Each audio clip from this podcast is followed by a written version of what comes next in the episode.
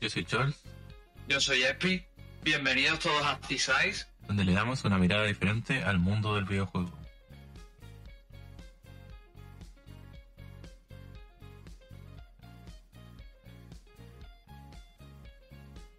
Buenas a todos, bienvenidos a un nuevo programa de T-Size.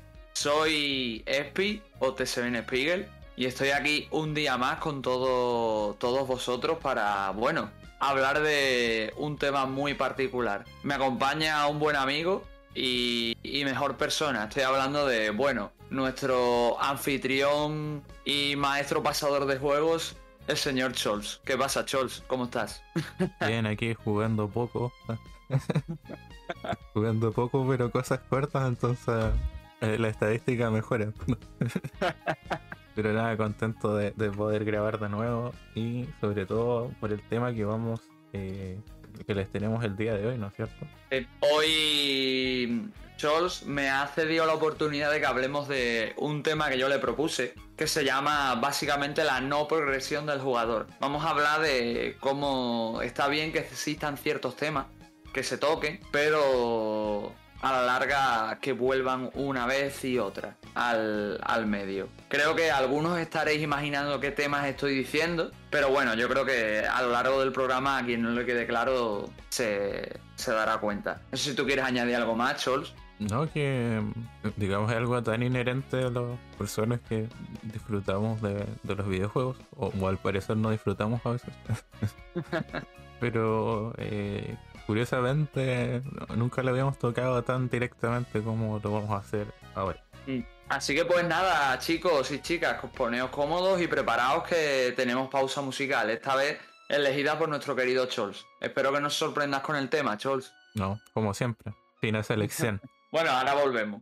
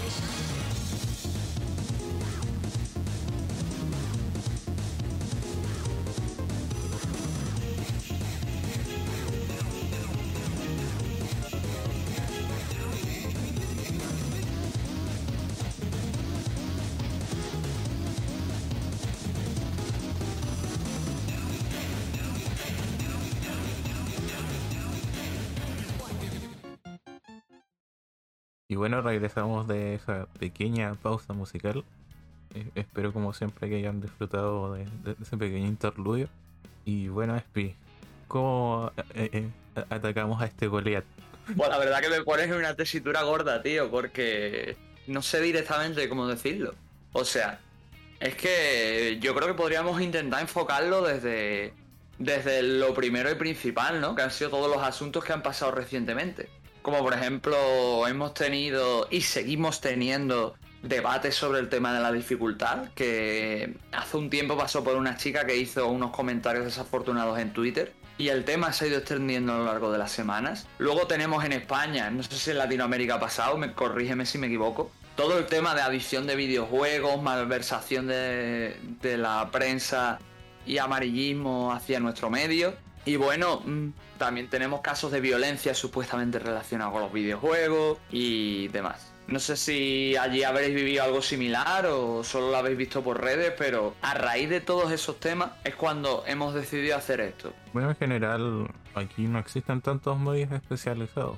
Son pocos los que, digamos, se mantienen. Y bueno, en España igual, de hecho, cuesta que, que se sustenten medios de ese tipo. Siempre vemos ese problema cuando aparecen muchos medios nuevos, ¿no es cierto? Y desaparecen igual con, con la misma eh, facilidad. De hecho, los que se mantienen son los que mantienen una tónica más tradicional, que es precisamente por los que se critica, de que son muy como, digamos, de, de dar en el gusto a las editoras quienes les den eh, los juegos. Que de hecho muchas incluso dan hasta regalos extra, como hemos visto, no sé, un pack de ciertos juegos no, del...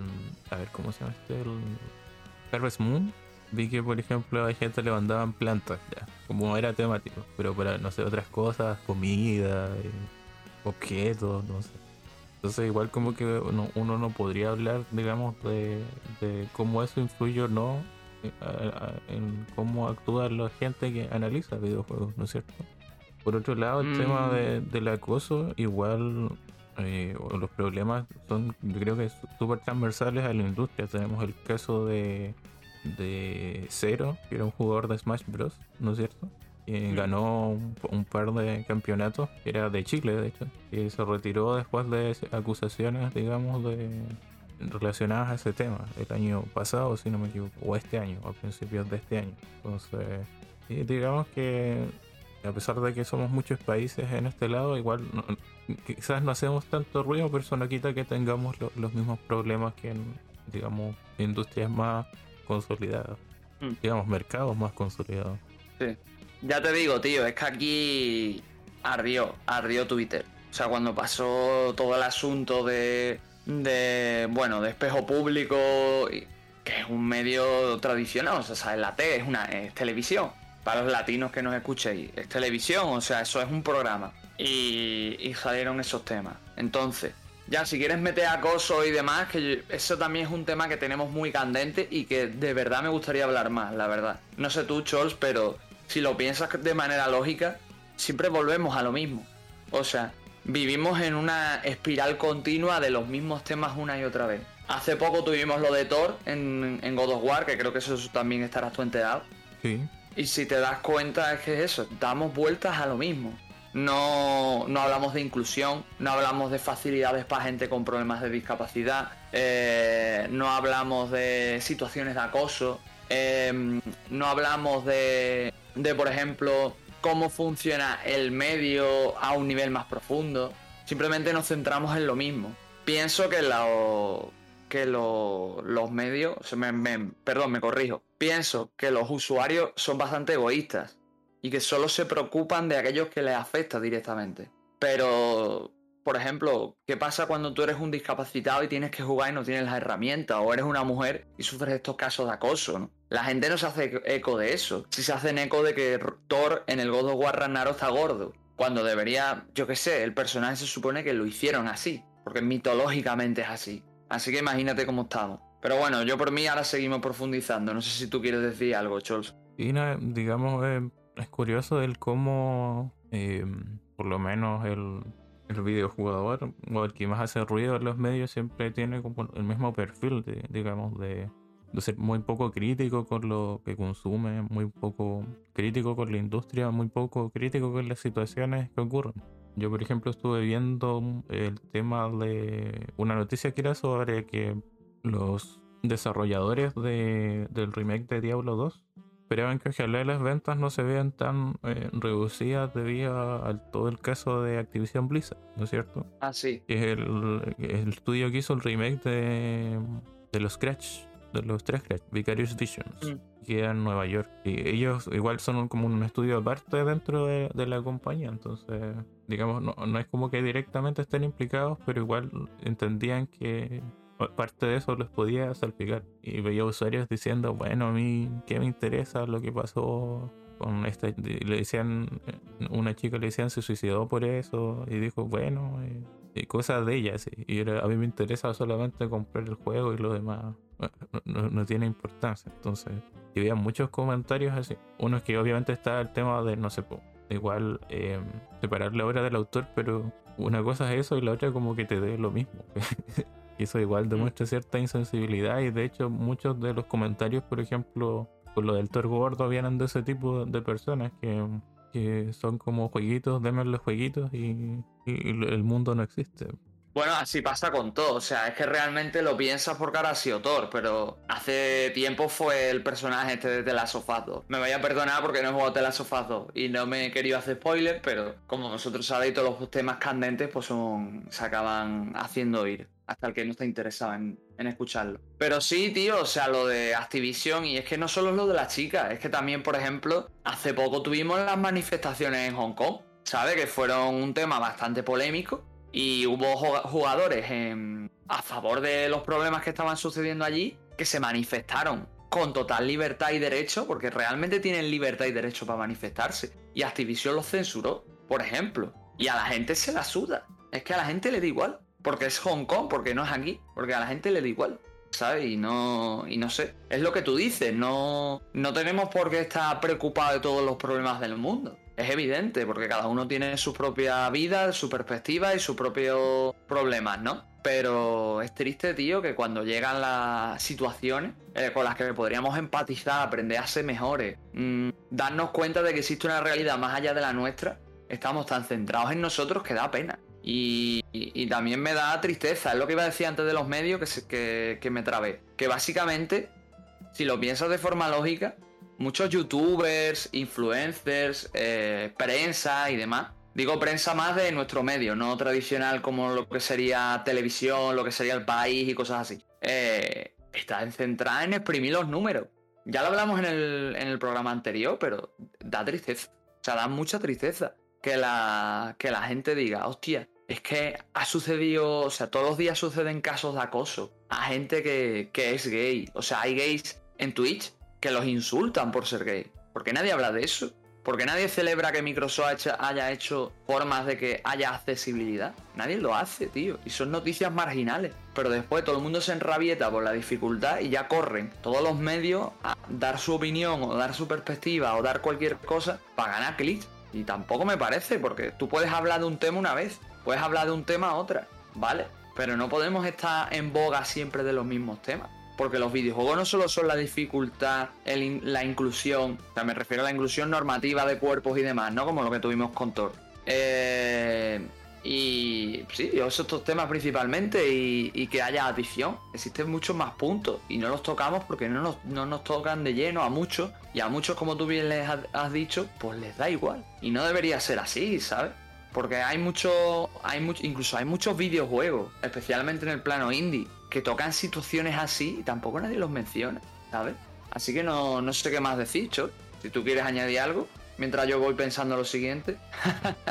sí, no, o sea, ahí tenía dos ideas. A ver si me acuerdo de las dos. Bueno, la última de hecho tiene que ver con lo, con lo que estabas mencionando, pero vamos con la primera, que es que igual al, final lo único que importa es como el, factor económico. De hecho, eso de Hong Kong que mencionas, Blizzard actúa así más que nada porque para no tener como, eh, como represalias del gobierno chino de que los baneen, de que les quiten, no sé, que no pueda estar Hearthstone para descargarse en China, por dar un ejemplo, y con eso igual pierden mucho dinero porque, digamos, en China hay muchos jugadores sobre todo de, móviles y PC, más que de consola. Entonces al final ellos miran por eso y claro, eso de la libertad, de, la inclusión, de la tolerancia, eh, digamos que no llega hasta ahí cuando el dinero pasa por encima.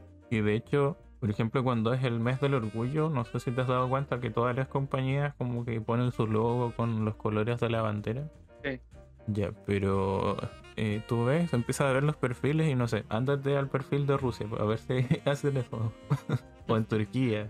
Es como que el mensaje llega hasta cierto lado, pero si em, va a afectar o ser controversial en otro sector, no, no les interesa ni un poco. o sea, el mensaje es como algo para vender un poco, es como mercadotecnia. Ahí están, la, digamos, las luchas sociales de, de, las empresas. Pues, uno bueno, al final son empresas y los jugadores muchas veces se olvidan de eso, lo hemos repetido tantas veces en distintos programas. Y sobre los juegos que mencionabas, em, digamos que sí, por suerte, digamos que podemos decir que los videojuegos sirven para educarse también, aprender, digamos, habilidades, habilidades sociales, eh, fomentar eh, la empatía, ¿no es cierto?, la tolerancia, eh, las destrezas, la sana competitividad que muchas veces se olvida y por suerte los últimos años y sobre todo gracias a los videojuegos independientes hemos visto distintos títulos que trabajan un poco estos valores,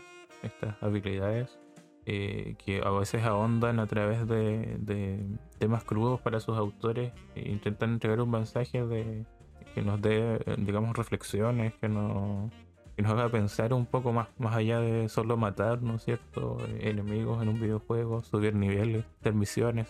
Y es interesante, digamos, ese camino. Y, veo que igual poco a poco se intenta incluir algo de esto en títulos, digamos, de, factura más importante.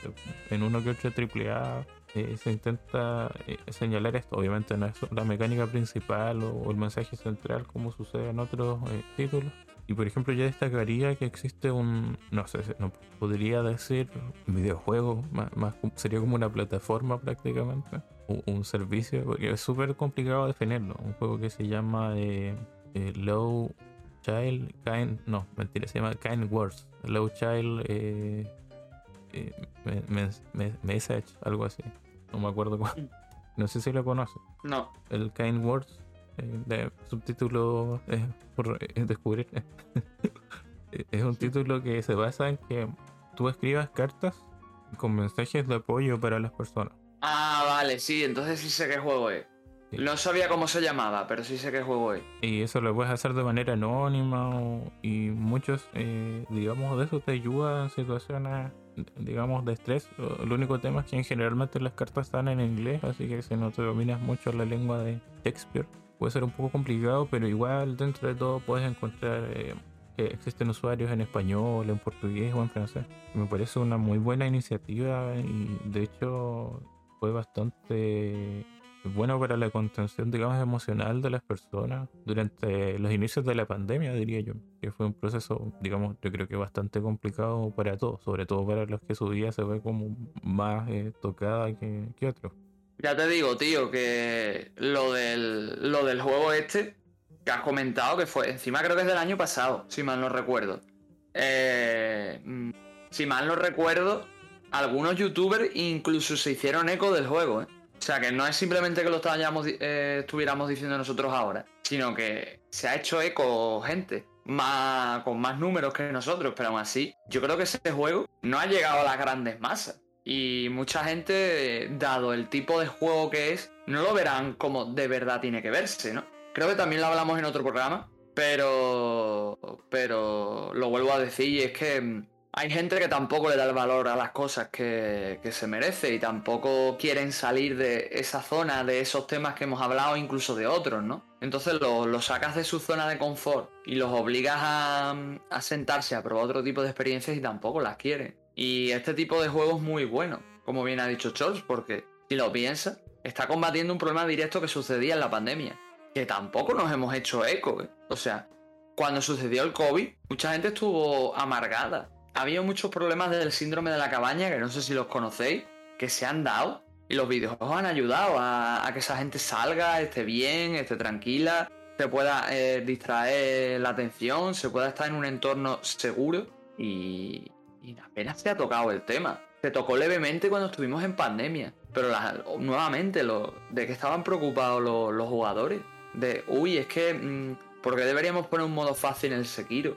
Uy, ¿por qué Antena 3 está hablando o Tele5 están hablando otra vez de la división de videojuegos? No, ¿por qué mmm, Fulanito eh, ha acosado a Mengano? No sé, chavales, decirme vosotros, pero lo piensas de manera lógica y es que no, no crecemos, no evolucionamos, no queremos cambiar. Queremos estar muchos en nuestra zona de confort sin salir de ella, sin aprender, sin cambiar. Ya lo dijimos cuando tocamos los juegos de nicho y lo vuelvo a decir ahora. El jugador está más preocupado de su culo que del resto del mundo. Y prefiere, y prefiere imponer su, su forma de ver el mundo a los demás que él intenta mejorar, cambiar, aprender o hacer cosas diferentes o enfocarse en otro tipo de temas. Pero nuevamente, como dijimos en el programa anterior, la culpa no es solo nuestra, porque los medios saben que vende lo mismo de siempre y en vez de hacer noticias, reportajes y cosas enfocadas a que toquemos nuevos temas, reflexionemos de otra manera, busquemos nuevas soluciones, aparquemos viejas heridas y cosas así, vuelven a, a mover la mierda. Siempre se habla de lo mismo. Y cansa, y es triste que yo me tenga aquí a un medio como hipertextual, que no sé si lo conocéis, que habla de. le da ese enfoque más, más serio, más diferente, intenta tocar otras vertientes. O como tenga que ir a Anaí Games para ver un reportaje sobre cómo funciona la comunidad LGTBI en los videojuegos, porque a los medios principales no les interesa, porque el jugador medio, por ejemplo, no es homosexual, no es bisexual, no pertenece a esa comunidad, o por lo menos eso es lo que se deja ver. Entonces, el, el jugador o el personaje que echa humo, que critica, que molesta, ¿qué le va a interesar que exista un reportaje sobre inclusión, por ejemplo? Y es muy triste, pero es cierto. No, y digamos que lo peor es que, digamos, hacer algo cíclico, cíclico, perdón, que da vueltas en el fondo sobre lo mismo siempre, igual los nuevos jugadores se terminan viendo empapados por eso. Terminan eh, repitiendo lo mismo y es un ciclo un poco difícil de, digamos, de, desarmar. A pesar de que por lo menos ahora existen, digamos, igual suena, no sé, un poco exagerado quizás decir disidentes, pero medios o lugares donde se intenta dar esta visión, se intenta, eh, digamos, cambiar un poco de esto o, aportar realmente. Lo mismo con ciertos canales de YouTube que, he visto que igual tienen eh, buen recibimiento, pero nunca tanto como, digamos, los que mantienen una tónica más tradicional. Sí, estamos de acuerdo, tío. O sea, lo comentamos en el, en el programa anterior y lo vuelvo a repetir, que realmente es que es eso. Uno es lo que ve, uno es lo que hace, uno es lo, uno es lo que escucha, uno es lo que siente. Si nos queremos impregnar de lo mismo una y otra vez y, nos, nos unimos a la tónica general sin hacer ejercicio de reflexión de ciertas cosas, evidentemente nos convertiremos en uno más de esa tónica general. Por eso te digo que tenemos que em-, empezar a cambiar, aunque seamos unos pocos. Aunque unos pocos veamos las cosas de, de otra manera, tenemos que seguir manteniéndonos y seguir luchando por intentar mejorar las cosas, aunque sea nuestra vida, nada más. Es lo más importante, ¿sabes? Porque yo, por ejemplo, este mismo tema que estamos hablando hoy en este podcast, yo lo toqué en un, en un blog y yo lo dije y lo repito. Yo podría, cada vez que sale un tema de dificultad, cada vez que sale un tema de mercado digital, cada vez que sale un tema de edición, cada vez que sale un tema de no sé qué, podría pasarme meses hablando de eso, porque se tocan los temas constantemente. Pero no tengo por qué hacerlo, porque si ya lo he hecho una vez, no tengo por qué darle vueltas a lo mismo una y otra vez. ¿Qué, soluciona? ¿Qué va a cambiar? Que yo hable del mismo tema una y otra vez. ¿Qué implicará, después de dar mi punto, tener que volver a reflexionar sobre algo que ya he reflexionado? Como por ejemplo la dificultad. Yo ya hice una reflexión de la dificultad una vez. Creo que aquí Chols y yo hicimos una también. Es necesario que estemos cada vez que haya una polémica en base a eso, quejarnos, vociferar, molestar y darle vueltas a algo que ya debería estar superado, porque ya sabemos que cada persona tiene su punto y que en la vida real va a hacer lo que guste, porque seamos sinceros, en Internet podemos ser lo que queramos, pero no somos los mismos en Internet que en la vida real en todos los ámbitos y tenemos que aprender a separar ambas cosas para poder tener una vida plena, o así al menos lo veo yo. Entonces, intentemos que no todo lo de internet todo lo de las redes nos influya a tantos niveles. Porque al final lo quien tenemos que estar a gusto somos nosotros. Y no tenemos por qué molestarnos o cambiar o hacernos daño a nosotros mismos porque un foráneo de internet lo diga. Igual que pasa, ¿no? Porque al final lo que he dicho antes, habrá gente que nos escuche y le da igual lo que le estoy yo diciendo ahora mismo. Le importe tres gaitas, porque pensará lo mismo que yo he dicho. Porque a lo mejor yo no soy su líder de opinión, como ya dijimos en el programa anterior, pero realmente es triste. Es triste que tenga que salir, tengamos que salir gente como nosotros a hablar de este tipo de, de tónica. Y que los pocos que nos quieran escuchar de verdad sean una minoría. Sí, no, igual pasa mucho que tú hablas de que redundamos en lo mismo y que cada cierto tiempo se vuelve a hablar de los mismos temas. Y como tú dices, si ya se habló una vez de algo, no, no es necesario tocarlo de nuevo. Sobre todo porque digamos que la discusión no es que haya avanzado desde la, la vez anterior.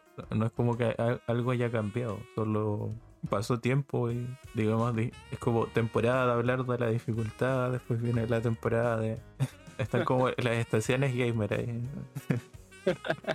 Mire, igual estaba reflexionando un poco sobre algo que vi. Ya, solo voy a ser igual súper sincero. No, no vi el video. Vi en YouTube un título de estos títulos del video que siempre intentan ser como bien clickbaiters digamos, mm. muchas veces el contenido no tiene nada que ver y de hecho no, o sea, ni siquiera voy a criticar al creador, me voy a quedar con el título porque como no vi el video no tengo idea de cómo desarrolló el tema. Y él decía, somos lo que jugamos cuando pequeños, así con esas palabras. O, ah, lo que jugaste como pequeño te define completamente como jugador, algo así. ¿Qué opinas de eso?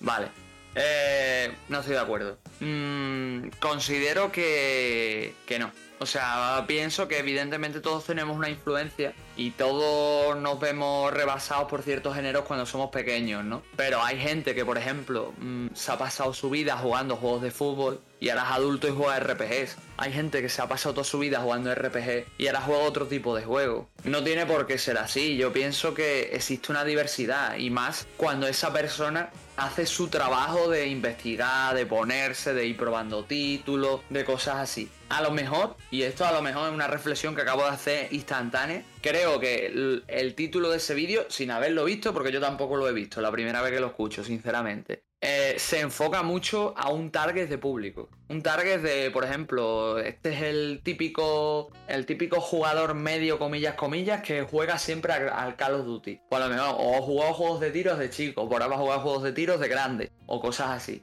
¿sabes? Pero no creo que sea la tónica general. Y no creo que todos los jugadores se vean enfocados a eso. ¿Sabes? O por lo menos yo lo veo así. Al menos ese es mi punto. Porque yo empecé, literalmente, y esto no es coña, yo empecé jugando cuando era chico Pokémon, juegos de películas, en los típicos. Los típicos juegos estos regularcillos, algún crash, alguna cosita así. Y a día de hoy juego de todo o RPG, juegos, de deporte, juegos, juegos de. A veces juegos de estrategia, aunque los odie. Mmm, juego de todo. Pero claro, a mí me da la sensación de lo que yo te he dicho, Chols. No sé qué pensarás tú. Diría lo mismo en mi caso. Yo odiaba, digamos, cuando era pequeño los RPG, porque no los entendía o los encontraba lentos. Digamos que eran muchas situaciones que o moría mucho bueno, aparte de no entender el juego. Y, y en general era, no sé, te pude jugar juegos de, plataforma, juegos más eh, conocidos. después, por ejemplo, jugaba hartos juegos de fútbol que hace años que no... Bueno, creo que el año pasado jugué alguno porque es como que un amigo me dijo, oh, puedes traer tu consola. Ya, ¿y qué vamos a jugar? ¿Tienes el FIFA? Pero con el tiempo fui cambiando. De hecho, ahora uno de mis géneros favoritos son los juegos de rol. Cuando era chico chico igual eh, jugaba juegos de estrategia harto en PC. Ahora es algo que me cuesta mucho, salvo el Age of Empires 2. Pero antes disfrutaba, digamos, de todo. Y ahora, no sé, me cuesta ponerme con... Bueno, de hecho con The Late ya no, no me da como para jugar las campañas o con los Command and Conquer eh, y otros juegos que tengo, eh, los Company of Heroes. Siento que si los hubiera agarrado hace 10 años antes, lo hubiera explotado mucho más que ahora que igual uno siente que no tiene tanto tiempo porque son juegos igual eh, demandantes. Y, bueno, en general después me fui abriendo muchas cosas, sobre todo cuando descubrí como los juegos indie. Diría que como uno de los primeros que me voló un poco la cabeza fue el Bastion en, su tiempo. En su tiempo, lo jugué hace 10 años casi, parece. Y de como que fui explorando más. Bueno, yo siempre, eh, por lo menos desde hace 12, 13 años, eh, he estado pendiente del mundo del videojuego, en qué, va saliendo, qué, es tendencia, qué no, qué aparece, qué es diferente. Y en parte por ese afán como de explorar, que particularmente yo tengo, es que igual como tú pues, juego eh, de todo, idealmente no juegos de sigilo, pero o sea, uno siempre tiene esos géneros que le dan más o menos, pero igual siempre hay títulos que te pueden romper ese como cruz que uno le hace a ciertas cosas. Mm. De que... Yo por... E- ¿Sí? Mm. Ah, perdónate, Cortés, que yo te iba a decir que yo, por ejemplo, me pasó justo lo que tú dices. Que yo creo que, queda aquí constancia, pero lo vuelvo a repetir para algún nuevo. Y es que yo odiaba Fire Emblem. O sea, a mí no me gusta Fire Emblem normalmente. Era una saga que repudiaba. Hasta que jugué Treehouse. Entonces, tú me dirás, no creo que estemos estáticos toda la vida. Yo creo que en ese ámbito todos podemos cambiar, ¿sabes? Todos podemos ser diferentes y lo que nos gusta hoy no nos tiene por qué gustar mañana y a lo mejor lo que no, no nos gusta hoy, mañana o pasado, sí. Por eso siempre os he dicho y siempre lo diré que es bueno no cerrarse, que es ir probando cosas, ir probando género. Si no te gusta, vale. A lo mejor dentro de dos años le das una oportunidad, sí. Pero nunca cerremos puertas. O por lo menos así veo yo. Y ya puedes seguir, Chols. no, y de hecho tiene mucho que ver con el tema de, de la edad al final, de la experiencia. Porque, digamos, hay cosas que en cómo va cambiando tu vida quizás ya no te peguen tanto como antes, como tú mencionas, no sé, Kingdom Hearts. Has sacado un tema espinoso. claro era un sueño, pero ahora te da sueño. pero igual por ahí viene, no sé, por el tema de la nostalgia también. Hmm. igual dicen que definen mucho a, los jugadores, pero que al fin y al cabo, eh, o sea, muchos caen en quedarse con la nostalgia y no, digamos, no revisitar los títulos o, digamos, revisitarlos con nostalgia y no digamos, ser demasiado eh, crítico. Por ejemplo, yo, el último título que completé, bueno, quizás debería actualizar eso. Eh. el Cadillac and Dinosaurios, o mm. Cadillac y Dinosaurios, perdón por el Spanglish. Digamos que lo jugué en dos días, diría yo, en stream con un amigo. Y no sé, me acordaba que el título era, no sé, más largo. O sea, igual me sigue gustando harto. Me acordaba que era más difícil también. Eh en realidad no, no morimos tanto. Esquivaba harto los ataques de los enemigos. Bueno, igual parte de que hay como una evolución mía jugando beat'em también. Gracias a Street of Rage. Pero eh, no, no fue exactamente lo que recordaba del juego, ese es el tema. Digo, sí me gusta, pero sí le veo más cosas que quizás en su tiempo no notaba y que ahora no me gustan tanto, pero es interesante hacer eso. O sea, yo por ejemplo, hay casos muy drásticos, sobre todo con esos juegos de, de la época de, digamos, de, de, ser pioneros con los polígonos, ¿no es cierto? entre los 16 y los 32 bits, a veces más llamada 32 bits porque hay consolas que no, no, no exactamente son eso en el aspecto técnico, pero volviendo al tema de los juegos eh, no sé, pues, yo me acuerdo que eh, estaba fascinado con el Stone Race FX de Super Nintendo. Sí, me acuerdo que lo mencionaste alguna vez. y tú lo ves ahora, bueno, yo creo que ser igual con el primer eh, Star Fox. Y son juegos que van así como a 15 FPS. y uno ya está tan acostumbrado a ver como cosas en condiciones que, digamos, no, cuesta como jugarlo Ahora uno lo siente lento, ahora y eso no le quita como la diversión que en su tiempo, digamos, nos asombraba. Y, pasa mucho de que uno recuerda las cosas muy, muy distintas. Pero es porque uno se ha ido acostumbrando a otras cosas. Para que las cosas, digamos, estén bien hechas o, de manera óptima. Lo mismo como jugar Ocarina of Time en 64 que oscilaba entre los 15 y 22 FPS. Y uno no lo recuerda así. Pero era así.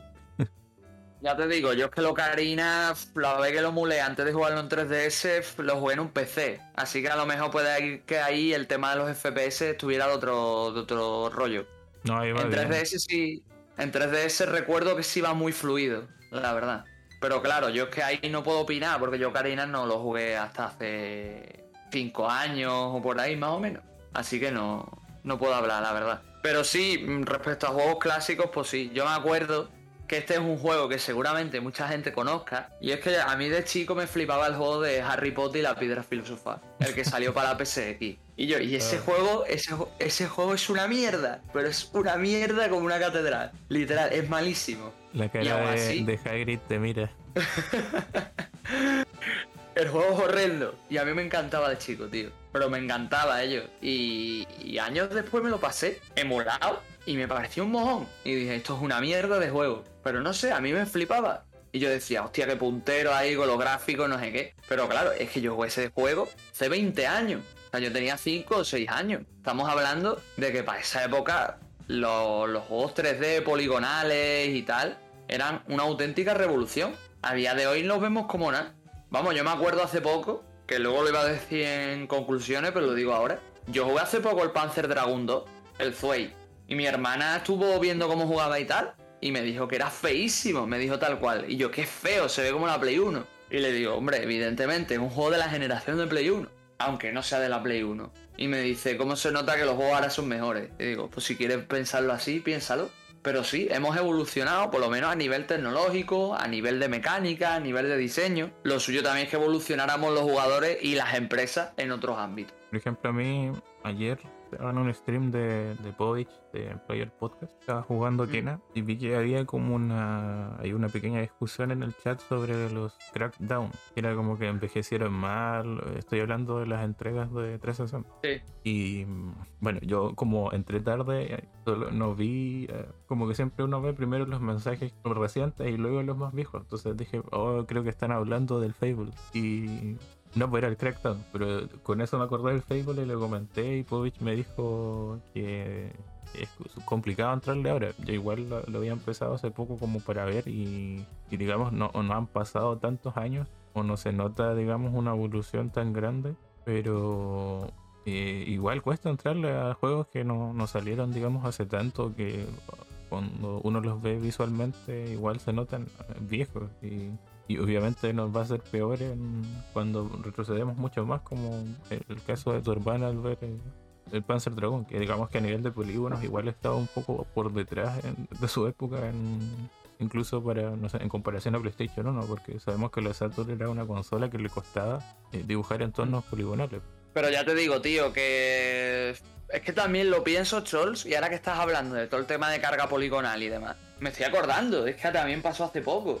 ¿Te acuerdas cuando, yo creo que tú también lo verías en Twitter seguro porque fue muy, muy sonado? El tema de la gente comparando animaciones de God of War del, del primer juego que salió en PS4 con el que iba a salir ahora en PS5, el Ragnarok. Y la gente estaba, estaba que trina, tío. Yo pensando, tío, que hemos vuelto al 2010, que estamos con una conversación es como, como cuando yo hablé con Emilio en un podcast, tío, que, que estuve hablando con él y lo dijimos. Que tiene huevo que sigamos comparando el árbol en la Play 5 que en la Xbox Series X, como hacíamos antiguamente con el carro del 3DA en la Xbox 360 y en la PS3. Es que me parece flipante. Y seguimos así y no cambiamos y no hacemos nada, tío, por hacer, por cambiarlo. Seguimos igual. Y cuando no son uno, son otros, comparando las animaciones de un juego y de otro, cuando lo más normal en el puto medio de los videojuegos es que se reciclen assets. Pero bueno, gracias a Digital Foundry es parte del problema pero sí al final eh, digamos te cae lo mismo de uno u otro modo y,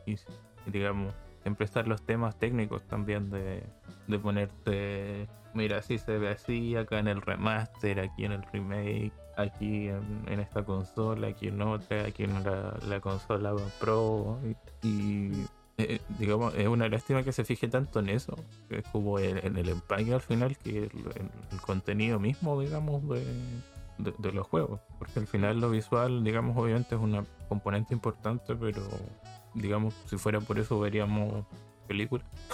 Yo encuentro que lo visual al final importa quizás una opinión personal cuando digamos es, está muy mal hecho así como el trabajo de como que tienen problemas pero si funciona no, no, no debería tener esa relevancia tan extrema que se le por ejemplo cuando lo se cae no sé lo- los objetos hay bugs hay glitch hay cómo se llama esta eh, ya hay- no cuando lo de las puntas ah, sí, los dientes de sierra. Sí, dientes de sierra, está el tearing igual, cosas. Era un poco como, di- digamos, totalitaria, en mi opinión, en, en la idea, pero igual, pues estamos. Como que se habla muy poco de lo interactivo del videojuego y mucho, del, de- digamos, de lo, de lo cosmético. Yo es que hablando de gráfico, o sea, específicamente prefiero un buen diseño de arte o un buen, sí, sí, un buen diseño de arte, un buen diseño de niveles. Lo prefiero más a lo mejor a que el juego sea tan puntero gráficamente, ¿sabes? Me acuerdo que hace poco, no sé si lo viste, creo que salió ayer o anteayer, que salió el nuevo Rise, el Rise 5, este es que es de carreras de moto. En PS5 y salió un vídeo filtrado de- del juego y se veía como si estuvieras conduciendo por la calle que tú dices, hostia, brutal, no sé qué. Pero luego, a la hora de la verdad, no nos damos cuenta de que los gráficos van a tocar techo. Ya están tocando techo. Es que si tú aspiras a la realidad, una vez que consigas llegar a la realidad, no puedes superarla. Y aún así seguimos una vez y pon, y pon, y este juego se tiene que ver mejor que este, que si está en compañías de este juego se tiene que ver mejor que la otra, que si la otra no, pues por eso me pego con el de esa compañía, que si bla bla bla bla, o sea que al final volvemos a estar también en guerra de consola, que es otro tema que no se ha superado, o sea que llevamos con ella desde la Super Nintendo y la Mega Drive, que tiene narices, O tiene narices que yo lo diga, pero seguimos igual. Cuando no fueron esas fue la Play 1 y la Saturn y la Nintendo 64, cuando no la Play 2 la Xbox y la GameCube, cuando no la Play 3 y la, y la Xbox 360, luego PS4, Xbox One, ahora Switch, PS5 y Xbox Series X y nunca vamos a parar, tío. Siempre estamos igual. ¿Qué solución tenemos, yo? ¿Cuál es la solución? Pequeño disclaimer eh, para los cegueros. eh, me disculpo porque se olvidaran de la Dreamcast. ah, verdad, verdad. Lo siento. Yo sé que no fue a propósito. Sí, pero también te digo que la pobre Drinka está en tierra de nadie, ¿eh? Las cosas como son. Sí, es mu- muy intergeneracional al final. Un poco como la, la Switch, digamos, que cayó. Bueno, y la Wii U, que también me he olvidado de ella. También pido perdón. Mm, Bueno, a los Nintenderos no, mejor no, que os den. No, eh, no es necesario. Ya. puedes jugar casi todo lo que ofrecían en Switch. Y van quedando muy pocos títulos. Deberían portear el Armelo, sí. No, Armelo se Mm. llamaba. Creo que sí. Era un juego que se parecía un poco al, entre comillas, al Mario Galaxy. Lo que tienen que hacer es portear Xenoblade Chronicle X ya, coño. Ah, sí, también. Claro. no, el Star Fox Zero hay como ganas, pero Nintendo quiere tampoco Star Fox. qué se le va a hacer? Bueno, pues eso, pues como Chol no se moja, yo diría que la, que la solución básicamente es, yo que sé, poner más de nuestra parte, intentar buscar más temas, no está intentando siempre buscar la polémica, no está intentando buscar siempre el kill fácil, no está siempre intentando buscar eh, eh, la solución simple, sino ir más allá, ir mm, reflexionando y sacando nuestras propias conclusiones, llevar a los debates de forma sana, intentar comportarnos todos adecuadamente, focalizar y poner y centrarnos no solo en lo que nos interese a nosotros, focalizar también a las personas que lo pasan mal con diversos temas, incluir a personas de otro género y de otras identidades sexuales, religiones dentro de la fórmula, ser respetuoso y al fin de cuentas jugar y dejar jugar, pienso yo. Anoten el de- decálogo de Speed. Vale, yo te digo que a- aunque me meta con los Nintenderos o que con Nintendo, en el fondo yo los respeto. Si ellos quieren jugar y comprarse su juego y apoyar a Nintendo, que lo hagan. Lo que pasa es que yo no lo comparto. Estaba esperando ahí la, la, la puñalada en algún punto, pero no, no llegó todavía. Claro, un poco lo que mencionas viene de. O sea, para los medios sería un mensaje más que nada, para los jugadores. Es el- un poco de la filosofía, curiosamente, de Nintendo. De Iwata que mencionó una vez, del, no sé si la conoces, la del océano rojo y la del océano azul. Eh, no. Y él, él explica un poco por qué Nintendo hace como las cosas diferentes, por lo menos desde cierto año, 2005 creo. Él mencionaba que, por ejemplo, un océano rojo en el fondo es porque un océano como manchado de, de- de sangre por, digamos, que hay conflictos, ¿no es cierto? Violencia, competencia directa, no sé, pues, Xbox con PlayStation, ¿no es cierto? Que siempre están ahí intercambiando por, no sé, console exclusive y cosas así. Esto, que cuál es más potente, que no, que qué. Eh, es un mercado establecido. Entonces Nintendo, su filosofía fue la del océano azul, como ah, desarrollar, digamos, un negocio en un océano, digamos, virgen. ¿no? En el fondo se refiere a buscar nuevos jugadores, hablar de nuevos temas, muy entre comillas con Nintendo, de buscar formas distintas de, de hacer las cosas. En el fondo crear todo un mercado aparte. En el fondo eso es como expandir, eh, cuando dije crear nuevos jugadores, bueno, finalmente así llegaron los, los denominados casuals y juegos de, de otro tipo también. Sí. Y, y yo creo que lo mismo pasa con, con, la- con el jugador, con los medios que deberían salirse un poco de, de eso tan, digamos, arraigado, de, de los mismos conflictos, de la misma competencia y buscar un lugar y crear otro espacio. Es, es lo que, Sí. digamos, cuesta bastante. Y, y parte de lo que tú mencionas eh, es como un, un buen camino en el fondo para ello. Sí, tío, estoy de acuerdo. Y con esto no quiero decir que no existan esos espacios. ¿eh? O sea, en la web hay muchas mm, páginas de prensa de nuestro medio que se dedican a afrontar los videojuegos con otra cara, mucho más inclusiva, mucho más acerca a otro tipo de temas, mucho más enfocada a otros conflictos, mucho más enfocada a otros temas, mucho más enfocada a, espacios seguros, comunidades sanas. Propiamente dicho, hay espacios de Reddit, como en- hay- lo iba a decir, pero se me ha ido el nombre, me vaya a perdonar. Luego le digo a Charles que lo deje en, lo- en la descripción del, del programa, pero hay espacios donde se llevan los juegos de una forma mucho más sana, donde se intenta intenta llevar el debate de forma más adecuada, donde no se fijan tanto en ciertas polémicas. Existir existen los espacios. Lo que pasa es que esos espacios no son la mayoría, son la minoría del medio. O sea, es lo triste, pero es, lo, es la realidad.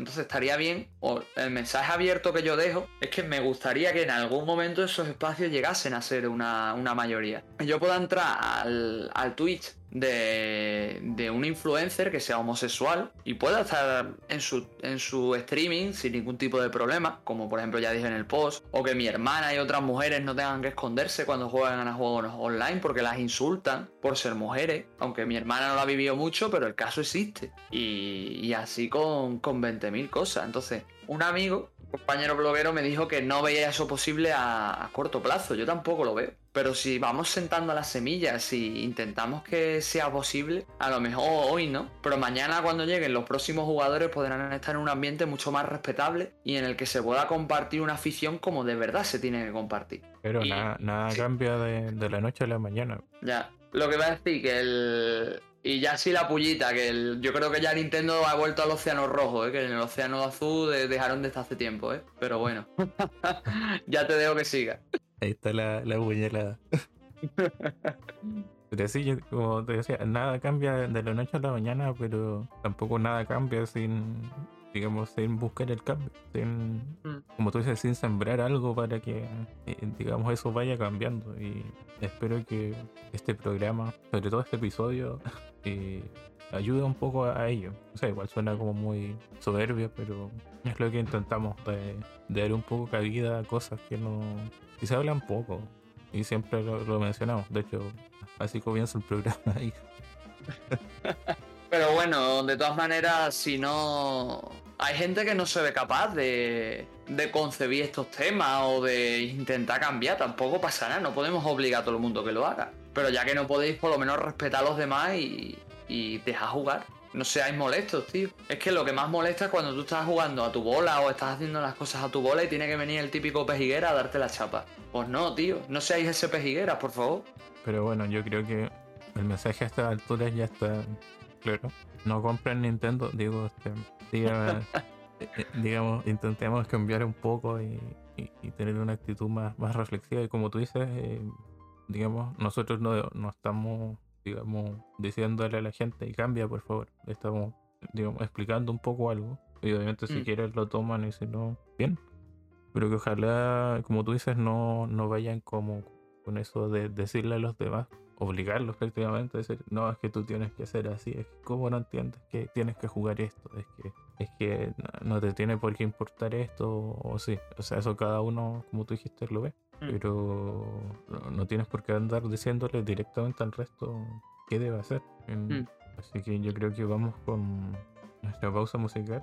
En esta ocasión, sí, lo veo bien. Espino nos va a interpretar un...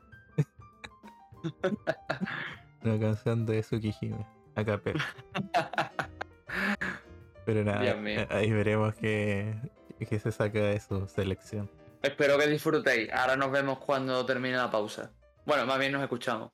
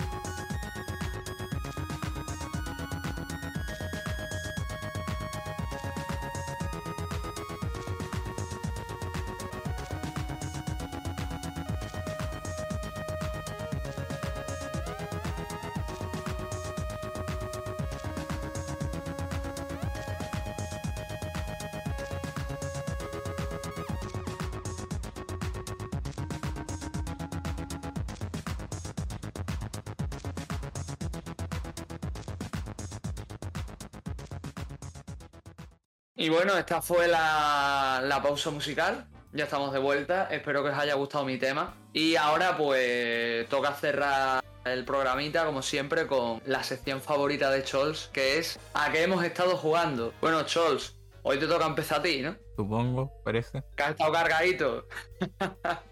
Yo menciono lo que no termino, así que. bueno, he estado dándole. No duro, pero de manera muy paulatina, porque generalmente juego en la mañana esto, así que cuando estoy trabajando no, no hay mucha posibilidad.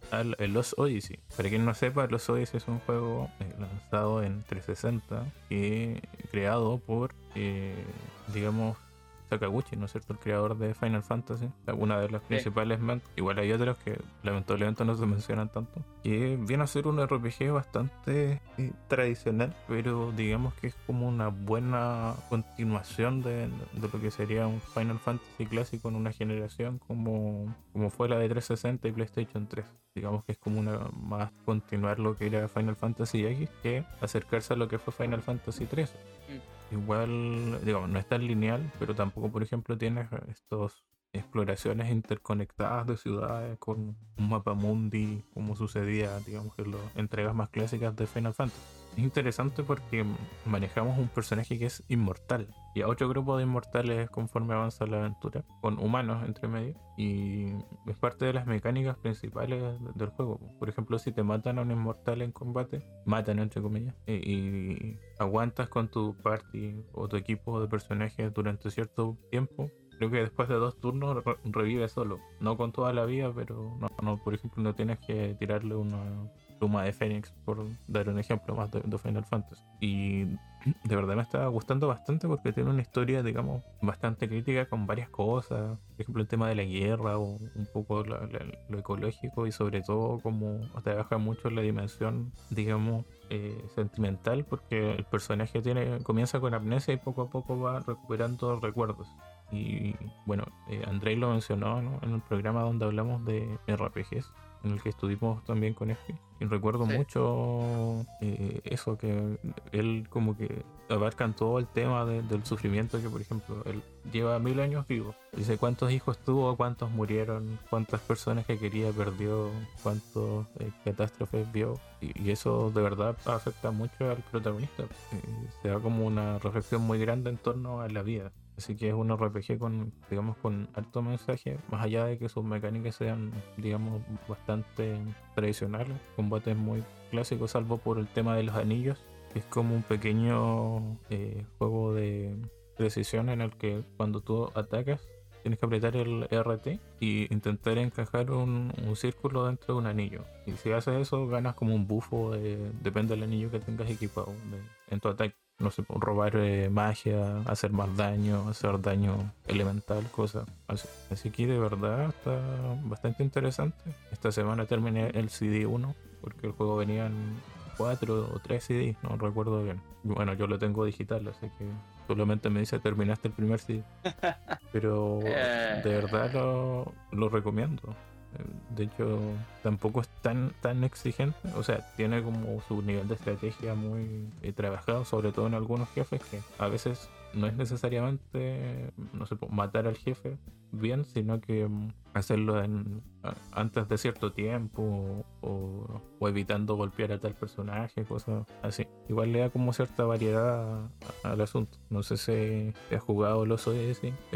No, la verdad es que no. Eh, como tú, yo lo conozco, lo conozco realmente antes de que me lo dijera Andrei. Pero sé que Andrei me ha dicho miles de veces que juegue. O sea, siempre que hablamos de la Xbox acaba saliendo en los Odyssey porque es un juego que a él le encanta. Y yo tengo muchas ganas de jugármelo también, la verdad. Tiene muy buena pinta. Junto con este, si mal no recuerdo, este señor también hizo el The Last Story, ¿no? Para Wii. Sí, o sea, en Xbox fue el Blue Dragon. Mm. Y el The Last Story eh, en Wii, que es un juego que sí completé, que de, de, se veía bastante bien, digamos, incluso tenía un multijugador que eso, no, no pude comprobarlo porque ya sabemos cómo es online, el online de las consolas de Nintendo y más en este lado del mundo. y digamos en, en esa época sobre todo, en la época de la Wii. Pero de de hecho es un juego que espero que ojalá saquen un remaster, que se lo merece. Pues sí, tío, la verdad, pues yo no, no lo he jugado, pero también he escuchado muy bien de, de Last Story, así que son los dos juegos que me quiero jugar. The Last Story seguramente lo acabe jugando antes que los Odyssey, porque ya lo. Digamos que lo tengo en mi poder de ciertas maneras, pero lo tengo, entonces lo voy a poder jugar y le tengo ganas. Pero sí, el los Odyssey también tienen muy buena pinta. La verdad, eh, dicen que, la, que también hay escenas de batalla en el juego. Eh, por ejemplo, al, principio en el prólogo dicen que están muy bien. Sinceramente, yo es que es lo que os digo, no he jugado. Me gustaría jugármelo. Me gustaría haber sido de esos que se lo, se lo pilló con el gol gratis. Porque ahora los Odyssey no es que sea carísimo, pero evidentemente es un juego que ya empieza a estar a precio medio dentro del sistema. Y, y tengo ganas de jugarlo, tío. Seguramente lo juegue en algún momento. Eso sí, no sé cómo coño va lo de los CD, chols. Porque yo tengo el Final Fantasy XIII en el en Xbox y no sé si me va a pedir cambiar el CD, porque técnicamente yo lo he instalado por CD y me ha instalado creo que todo el juego. Así que veremos a ver. Se Y me pide todos los CD. se cambian solo. Detecta solo que tienes como el, el, el CD necesario. Mm. Es como que te salta un mensaje, se demora como dos segundos y avanza. Y dice, Vale, vale. no, no, eh, al al final es digital. Así que no, te preocupes demasiado por ese punto. Vale, vale. Y bueno, aparte, mm, he estado igual bien pegado a, curiosamente, al Nexomon. El primer Nexomon, no al Inshin, que es la, la secuela, entre comillas. Es como el siguiente juego porque en Extinction creo que cambiaron de nuevo todas las criaturas. Me imagino que por un tema de que cambiaron de artistas y, y. Y es un juego como jugar Pokémon, básicamente con ligeros cambios, como que uno que particularmente no me gusta, que es que cuando tú derrotas en una batalla, como de entrenador obviamente, a un Nexomon, el siguiente entra al tiro y te tiene como un golpe gratis. O sea, tú entras y te pegan, entonces quizás te costó mucho eh, derrotar a uno y te mata al siguiente. No tienes como esa estrategia de ni siquiera te preguntan si quieres cambiar nada. Así que eso le da una dificultad diferente. Y lo otro es que tienes como una barra de puntos de magia para, o estamina para realizar los ataques. Entonces puedes hacer, digamos, tienes libertad para hacer cualquier ataque o cierta cantidad de veces dependiendo de si te sobra o no estamina. Así que le da otro componente, digamos, estratégico y, el otro también sería que tienes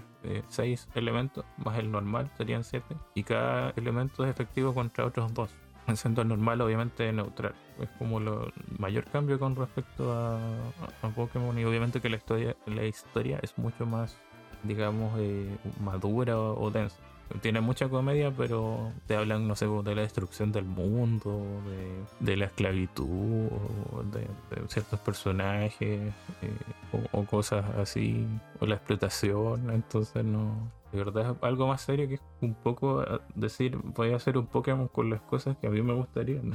Y mm, a- anoche, como hace 10 horas lo terminé. Y, Dios mío. Y digamos, no es tan largo, me, me tomó como 10 horas, una cosa así. El, el modo historia, porque lo bueno que tiene, por lo menos en la versión de PC, porque es un juego que originalmente salió para móviles, que los combates no se pueden durar 5 segundos a veces si ha- haces un ataque. No, es como los Pokémon que la barra baja despacito y todo eso. Si tú matas a alguien, la barra desaparece al tiro, las animaciones son rápidas, entonces eh, avanzas mucho más rápido que en un Pokémon. Y ahora eh, descubrí que tiene un postgame, con otro modo de historia, como otro arco, Joder. y lo peor es que para hacerlo es como un New Game Plus que te piden reiniciar, entre comillas, a tus Nexomon a nivel 5. Yo lo tenía a nivel 70. Entonces eh, Uf. pi- pierden las evoluciones, todo. Pero ese reinicio cuenta como eh, pasarse del nivel 100, en- entre comillas, porque puedes alcanzar estadísticas más altas eh, en menos tiempo. Entonces te conviene. Bueno, y es requisito obligatorio para avanzar en el. Estoy como en el infierno, en el fondo. Buscando matar el alma de- del el villano que derroté, digamos, al final del modo historia. Mm. Y no sé Oh, si me- me- viene otro me- arco, pero te debe sonar porque es un juego de Costa Rica, así que Mm. Sí, eso te iba a decir que me, me sorprende el, el ritmo que me dices, porque recuerdo que Extinction era mucho más lento. O sea, estamos hablando de que Extinction era un juego que creo que mantiene esas bases que dices, yo no lo acabé. Pero yo jugué como 10 horas y no avancé ni la mitad del juego. O sea que yo creo que los rollos son muy diferentes ¿eh? entre ambos juegos, aunque el equipo sea el mismo. También por el, por el formato puede ser, ¿no? Porque creo que Extinction está más orientado a consola y lo intentaron empacar para que fuera más un juego de Pokémon más tradicional y supongo que el original, al ser más de móvil, intentaron hacerlo más rápido. O por lo menos lo que me da a mí la impresión por lo que has dicho. Pero vamos, a mí Extinction es que eso se me hizo muy tosco y muy lento, tío. Yo quería más, más, más velocidad, tío, ¿sabes? A la hora de hacer las cosas. Bueno, por suerte hace poco igual lo sacaron en consolas, el original, después que la Mm. secuela. Y sí, pues Extinction vi que dura por lo menos 10 horas más que, que contando el postgame, o 15 quizás, una cosa así. Entonces, sí, es como... Deben ser juegos bien distintos. Y entre comillas es el mismo desarrollador, entre comillas, porque yo sé que cambiaron mucho del, del personal también. Por una entrevista que le escuché ahí a, a Jeff, que le hizo a algunas personas implicadas en el desarrollo de, de ambos títulos. Así que, digamos, eh, este One en particular me, me entregó eso que me pasaba cuando jugaba como, digamos, las entregas de Pokémon que más me gustan, que es como que estoy ahí pegado, como que quiero jugar solo a eso, casi. Así que eh, lo recomiendo bastante en realidad. Y como dije, no es muy corto, o sea, no es muy, ex- lo contrario, es corto entre comillas, 10 horas. Tampoco es que sea como te puedes pasar varios juegos en ese intervalo. Lo que sí puede ser eh, un poco exigente en cuando avanzas. No sé, pues, tienes que luchar contra, entre comillas, el líder de gimnasio, que aquí les dicen overseer, que tampoco es que sean líderes de gimnasio, y que muchas veces en realidad son malos. Aquí como que de, de verdad te enfrentas como a, a villanos o, entre, o que pueden cambiar su alineación, pero digamos que mm, siempre te ponen como un obstáculo de la nada cuando parece que vas a llegar, o dos o tres. Eh, te puede frustrar un poco eso, pero digamos que tampoco es tanto tiempo. Así que eh, es una recomendación que, que les dejo. Siguiendo con lo de Pokémon, eh, salió Pokémon Unite en- para móviles, de moda de, de Pokémon. Y he estado jugando. Por suerte funciona mi chatarra que tengo de, de móvil. Y funciona bastante bien. Me tomó un poco acostumbrarme a los controles, pero ahí siempre intento darle ojalá un combate a- al día por lo menos. Y ayer empecé en competitivo y salí en MVP. Así que vamos bien. Todavía me falta así jugar con amigos. Siempre juego a LON. Juega con los bots. No contra humanos, pero. o- y con humanos. De hecho, nunca juego con los bots. Pero como uno tiene la posibilidad de armar equipos con amigos también, pues, es como la, la gracia, sobre todo en competitivo supongo, pero como te digo todavía no, no he probado esa función. Y eso, eh, bueno, Espi se ríe porque dice que tenía muchos juegos que hablarías porque hace dos días streameé el, hice un stream jugando títulos de arcades. Y entonces jugué un título que se llama The Cliffhanger eh, Edward Randy, que debe durar como media hora con suerte. Jugué en cooperativo con un amigo y es como un título, entre comillas, de plataformero de acción, muy cinemático. De hecho, eh, para los, los más modernos, eso es como un Nathan Drake. Tienes como, no sé, peleas eh, saltando de avioneta en avioneta, en pleno vuelo, es, eh, luchas en una eh, construcción de vigas que se va cayendo a pedazos. Me parece que corres a la misma velocidad que un camión por alguna razón. Y estuvo bastante simpático. Ah, y el enemigo final por alguna razón se parece a. ¿Cómo se llama? El protagonista de Berserk, Griffith. Eh, Gat, ¿no era? Gat, O eso, Gut. eso. Y que se parece mucho a, a Gat. Así que me terminé ese. Después jugué el Mystic eh, Warriors. Es un- una secuela espiritual del, espiritual del Sunset Riders.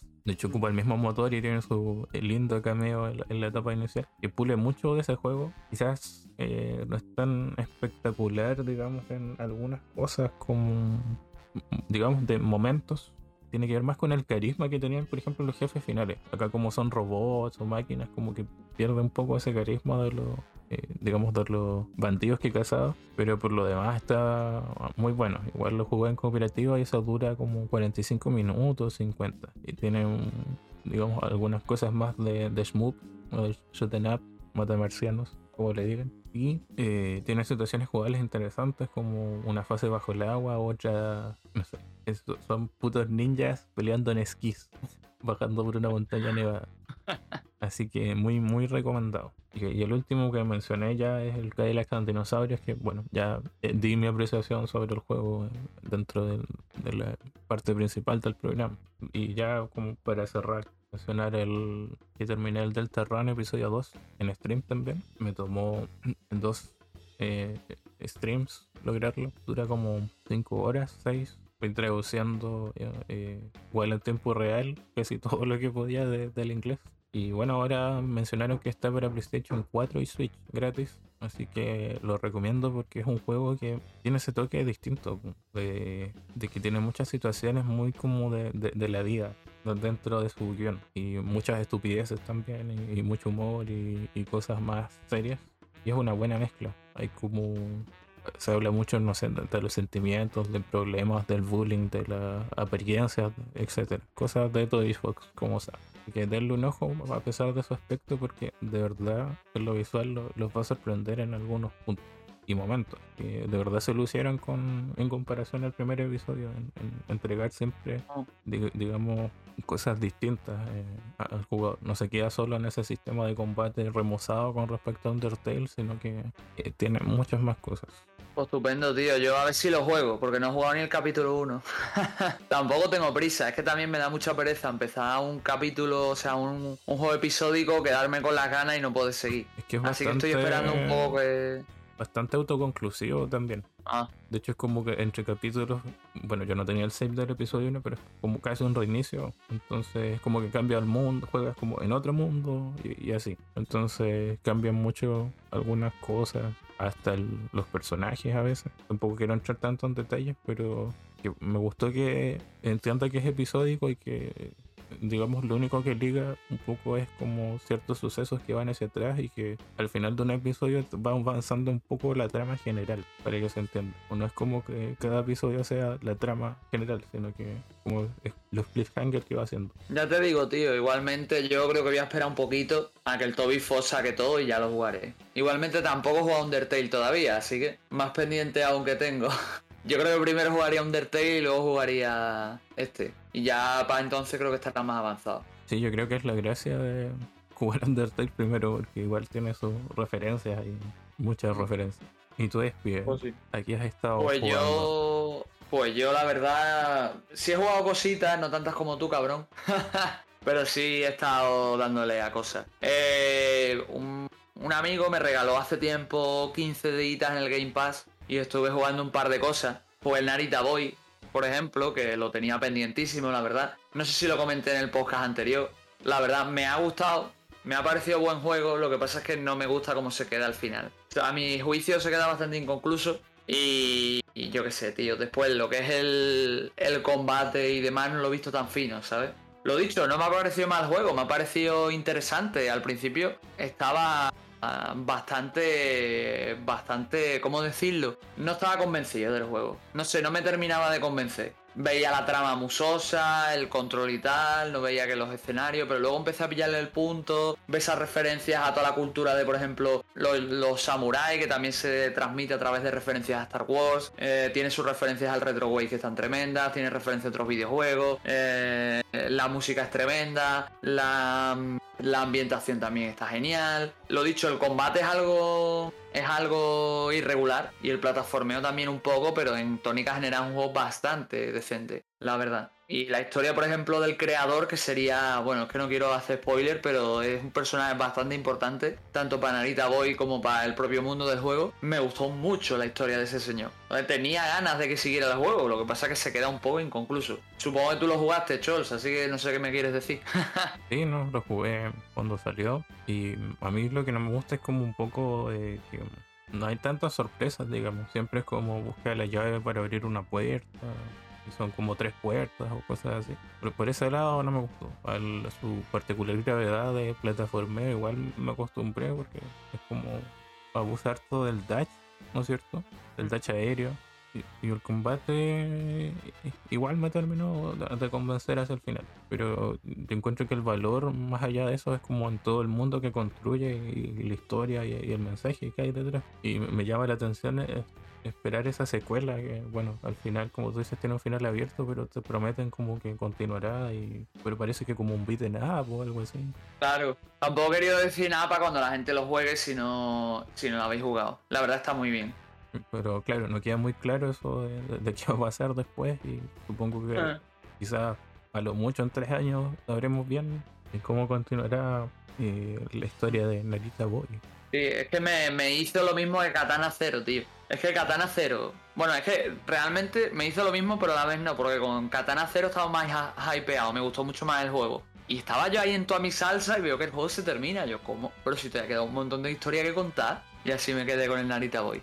Sí, Pero no, bueno. y del Katana se supone que va, va a ser un contenido gratuito, como un DLC. Y de hecho Ah. he visto los progresos y dijo al principio eh, quería hacer como algo pequeño para cerrar la historia, pero con el tiempo me fue emocionando y, y empecé a meter muchas cosas nuevas. Y, y ahí echarle un ojo ese- en la página del creador y te vas a dar cuenta. Y, espero que Sí. no termine siendo un Silk Song, sí, pero... Uf. pero ¿Y qué más? ¿Qué más? Claro, qué como un juego ver. aparte, pero Mm, está estamos pendientes hace rato de, de Katana Zero. Yo igualmente, si sale como DLC, lo compro si hace falta. Pero porque Katana Zero es un juego que me gustó mucho, la verdad, el año pasado. Ah, bueno, el año pasado, hace ya un par de años. Continúo, terminé el Silent Hill, la verdad, ya puedo dar opinión cerrada del juego, del Shattered Memory. La verdad es que me ha gustado. Es bastante aventura gráfica, no sé si lo dije en el otro podcast. Y, me gusta cómo a raíz de las decisiones se va alterando todo. O sea, en función de cómo decidas, cómo decidas que sea Harry, o sea, que es nuestro, nuestro avatar, el protagonista, va variando la historia, hay partes que no son iguales, los diálogos cambian. Y, y no sé, es un juego que en tónica general, yo lo he jugado con el mando de Wii, porque ya os comenté la semana, bueno, la semana pasada, otra vez que estuvimos grabando, que estuve jugándolo con mando de Wii. Y la verdad es que, que no se controla tan mal, excepto algunas veces que se me descalibraba el mando. Se juega bastante bien con la Wii y se nota que el juego está hecho para esa consola. Y, y la verdad es que es un juego de terror muy digno de la máquina. Y creo que se exprime muy bien ahí. Que tiene mucho que ofrecer, por lo menos en el campo narrativo. Porque en el campo mecánico es más como una aventura gráfica, que hay que resolver pequeños puzzles y huir de monstruos. Que las huidas de monstruos no todas son las mejores, pero ahí están y por lo menos tienen esa intención. También me da la sensación de que, o por lo menos es lo que yo quiero pensar, de que experimentó con muchas cosas que luego otros juegos indie del género de terror también utilizarían. Así que lo, lo veo bastante, bastante bien. Y saqué un final que a mi, a mi juicio es bastante bueno. Lo que pasa es que lo quiero rejugar, a ver cuando lo rejuego. Porque como tengo 27.000 cosas más, Sí, nos habías comentado un poco de- en el episodio anterior del Silent Hill, de, digamos que era más enfocado a algo distinto a lo que era el primer juego, ¿no es cierto? Sí. Eh, utiliza mucho la mitología del hielo, del- de la frialdad, de la soledad. son términos que me, me molan. Tiene localizaciones en común con el primero, como son el hospital, la escuela y sitios así, pero el enfoque es totalmente diferente. ¿Sabes? Y es que más que sentirse un remake, se siente una reimaginación del juego original, ¿sabes? No es exactamente lo mismo, lo mismo. O sea que tú juegas a Silent Hill 1 y juegas a Shattered Memory, y aunque tienen en común los personajes, como están ofrecidos en diversos contextos y de diversas maneras, y, y Harry también puede tener muchos puntos de vista en función de cómo lo quieras enfocar y demás, no, no tienen nada que ver. Tanto argumentalmente como mecánicamente. Lo único que comparten es localización y personajes. Sí, no, es curioso cómo pasaron de la neblina al hielo. Pero eh, interesante lo que lograron como reimaginando un título tan clásico. Quizás no, no haya pegado tanto como fue ese primer Silent Hill. Sobre todo porque dicen que mucho de como ese miedo del Silent Hill viene de que la incapacidad un poco técnica de la PlayStation para darle detalles a los enemigos, ¿no es cierto? Y eso lo hacía como más aterradores. No sé si habías escuchado eso. de- Sí, sí, lo escuché. También te digo que son juegos distintos. O sea, el primer Silent Hill es más un survival horror al uso. Y el Silent Hill Shattered Memory lo veo yo como más una aventura gráfica con toques de terror. Entonces también el enfoque en el que tú pones las criaturas, el enfoque en el que tú te mueves es diferente. En el Shattered Memory tú no puedes pelear contra las criaturas. Estás indefenso, pero tú sabes que tienes que correr. Aún así, la- la- las zonas donde hay criaturas están muy escristeadas. Es decir, tú sabes que una zona de criaturas es una zona de criaturas. Mientras que en el Silent Hill original tú tenías que navegar por diferentes entornos, explorarlos, hacer puzzles y de paso enfrentarte a las amenazas que hubiera allí, incluidas fuera en la calle. ¿Qué pasa? Que en el Shattered Memories también hay momentos de investigación, de puzzles y demás, pero están separados de los momentos de las criaturas. Entonces, eh, como que lo que te he dicho antes, que son como dos enfoques distintos, dos formas de verlo, ¿sabes? ¿Y qué más has estado jugando? Sí, luego eh, jugué el 12 Minutes o 12 minutos para los, los hispanos. Eh, no sé tú, Chols, creo que este tú también lo jugaste. A mí no...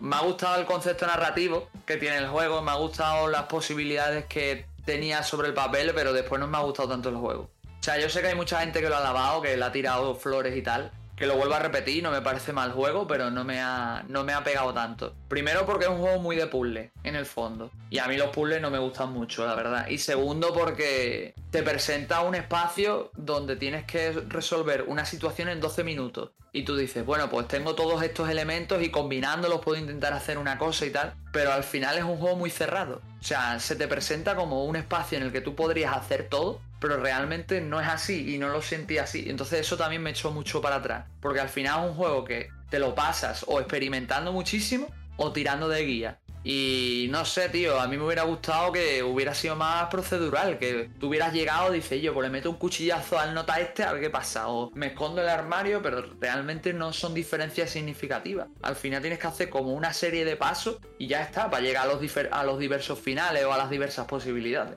No sé, o por lo menos yo lo veo así. No sé qué opinarás tú, Chols. o sea, el juego es un point and click al final. Es una aventura gráfica. Así que en ese sentido se parece al género que, o sea, hay juegos donde puedes solucionar las cosas de distintas maneras y otros que son igual que este, donde necesitas hacer como el puzzle en el fondo de manera calcada o solo de una forma posible. Y igual yo encuentro que la división que lo que más dividiría a los jugadores, como a ti te pasó, es que es un juego donde hay que repetir mucho las cosas, ¿no es cierto? Característica un poco del griteo en los RPG, cuando es como matar slime, slime, slime. Esto es un poco así, es como ah, haz esto, haz esto. Y yo encuentro que todos los jugadores no, digamos, no tienen esa paciencia. Por eso es como que esa orientación que tiene el juego no es para todos, como tú bien mencionas. Yo como estoy acostumbrado a slime, slime, slime, digamos que no, no me complicó tanto. Sobre todo después cuando puedes como omitir diálogos repetidos o que ya conozcas. Porque el juego funciona en el fondo en pequeños loops. Que tú cuando conoces como cierta cosa avanza al siguiente. Entonces aparecen nuevas opciones. Y a veces no puedes retroceder a cosas que hacías antes porque tu personaje ya tiene conocimiento de, cierta información. En mi caso yo, yo no sé, lo jugué como 3, 4 días y le saqué todo al final como que tiré de guía para los finales malos, que no sé si sacaste alguno, cuando eh. Eh, te dan como un logro y pasa alguna cosa extraña, pero se reinicia el bucle, bucle. En el final bueno aparecen los créditos. Sí, lo saqué creo que casi todos los finales menos uno, y uno no lo saqué porque literalmente tenía que ya eh, eh, borrarme los datos. Porque no sé si te acuerdas que hay un final que necesitas tener muy poca información para sacarlo. Y yo no la tenía. Y en uno de los bucles no se me reinició, no se me borró esa información. Entonces digo, ahora me da pereza borrar la información y tener que estar tanteando hasta que me, me eso. Porque también para sacar ese final depende del script de un personaje. O sea, no es algo que puedas hacer tú per se. Entonces es una mierda, ¿sabes? Entonces dije, pues nada, paso. Me saco los 4 o 5 finales que me he sacado. De todas formas, yo vi los créditos porque a mí me salió el final ese que tú comentas. Tampoco quiero decir nada para no hacer spoiler. Y, y me salió, ya está. Y dije, bueno, me he sacado todos estos finales. Ha salido el juego así, ya está, ¿sabes? Pues yo hice el final que te reinicia los datos para sacar el final más sencillo que el primer final malo recomendaría echarle un ojo para después seguir normalmente con el juego, porque si no tendrían que hacer lo mismo que yo, borrar todo y avanzar. Aunque igual hay otros logros del juego que son como tan X como mirar cuadros en todos los loops para sacar logros. Y yo ya eh, iba en el último loop y dije no voy a sacar esto. Solo me faltaron lo de los cuadros. Pero sí es un juego, como dije, que divide un poco a, a quien lo juega, porque es como intenta ser muy cinemático, muy scripteado, ¿no es cierto? Mm. Entonces cuesta agarrarlo. Sobre todo para tú dices que, se vendía como que tenías que resolver una situación eh, explorando tú. Eh, no es así. Es una historia ya escrita. Sí, sí, sí, es una historia cerrada. Lo que pasa, tío, que a mí yo cuando lo jugué me daba esa sensación, ¿sabes? Que tú te meten en una situación y tienes que ver cómo la resuelves. Lo que pasa es que llega un punto que tú dices, tío, es que he probado todas las opciones y no se me ocurre nada más. ¿Sabes? Y tengo que tirar por aquí porque no, no tengo ni idea, ¿sabes? Y es que es eso, es que hay cosas en las que yo, por ejemplo, no caía y tuve que pillar guía y tal. Entonces, mm, está bien, pero a mí no es un género que me fascine. A mí las aventuras gráficas no me flipan, ¿sabes? Y, y más los point porque no son un género que me guste mucho precisamente, pero bueno, dije, está en el Game Pass, tengo 15 días, mm, el juego es cortito, creo que dura menos de 10 horas, yo creo que tardé 6 o 7 en pasármelo, eh, y, digo, un juego cortito, así tal y cual, y lo, y lo pongo, y me lo pasé. No te diría que lo disfruté enormemente, pero bueno, estuvo, estuvo bien, ¿sabes? ¿Y alcanzaste a jugar alguna otra cosa del Game Pass? Bueno, esto no esto se lo dije a Chol antes fuera de micro, pero estuve intentando jugar Dantes Inferno. Jugué bastante, o sea, he jugado, jugué como tres horas. Lo que pasa es que el pass me caducaba hoy. Y hoy no me daba tiempo a pasarme el, el Dantes Inferno porque teníamos como 27.000 cosas que hacer. Entre ellas yo. Entonces pues dije que yo en el, lo empecé hace dos o tres días y he podido jugar cuando he podido. Pues entonces he dicho, pues lo dejo. Es una pena el juego no me estaba gustando mucho, las cosas como son, pero digo, ya que lo he empezado, pues me da cosa, me da cosa dejarlo a medias por, la situación, pero bueno, lo que hay. Como vosotros veréis, el Dantes Inferno vale 30 euros ahora mismo de segunda mano y paso de gastar 30 euros en ese juego. Yo lo siento mucho. Sé que hay gente que le dolerá, que le gustará Dantes Inferno, pero no paso de pagar ese dinero por ese juego. Porque a fin de cuentas es un, es un, God of War clone, o sea, de los primeros God of War. Es muy visceral, es muy tonto, es muy adolescente, la trama es una basura. Eh, es un hack and slash muy sencillo, no sé, tío, no tiene el mismo sistema de esquiva y de puzzles que el God of War, tiene los mismos sistemas de plataformeo, pero con otras ambientación. Y no sé, tío, yo no. Yo ya lo he dicho alguna vez, pero a mí no me gusta la trilogía original de God of War. Me parecen juegos malos. Son juegos para adolescentes, para niñatos, y no son juegos que a mí me gusten. Entonces, como no son juegos que a mí me gusten, pues Dantes Inferno no es un juego que a mí me flipe. Pero como estaba en el Game Pass, tenía ganas de probarlo y demás, lo intenté. El problema es que me quedé en la mierda. O sea, no, no he podido terminarlo. Y ese lo jugué el año pasado. Digamos que no, no lo encontré tan malo, pero para pasar el rato estaba bien. Me acuerdo que al final se pone algo difícil, sobre todo el último jefe, que tiene como tres fases. Y bueno, el último escenario igual que tiene hartas como cosas que te matan insta-kill, que no, no las hace bien, pero eso. Fue una experiencia que siempre quise probar porque me, llamaba un poco la, la, temática del trasfondo de los, infiernos de Dante, pero eh, después se va hacia otro lado, entonces. Claro, es que realmente, tío, yo creo que lo único que comparte con el, con el libro original es la base, la, premisa, porque después bueno no tiene nada que ver. Aparte que a mí cada vez que hablaba Dante me entraba ganas de partirle la cara. Pero bueno, ese es otro tema.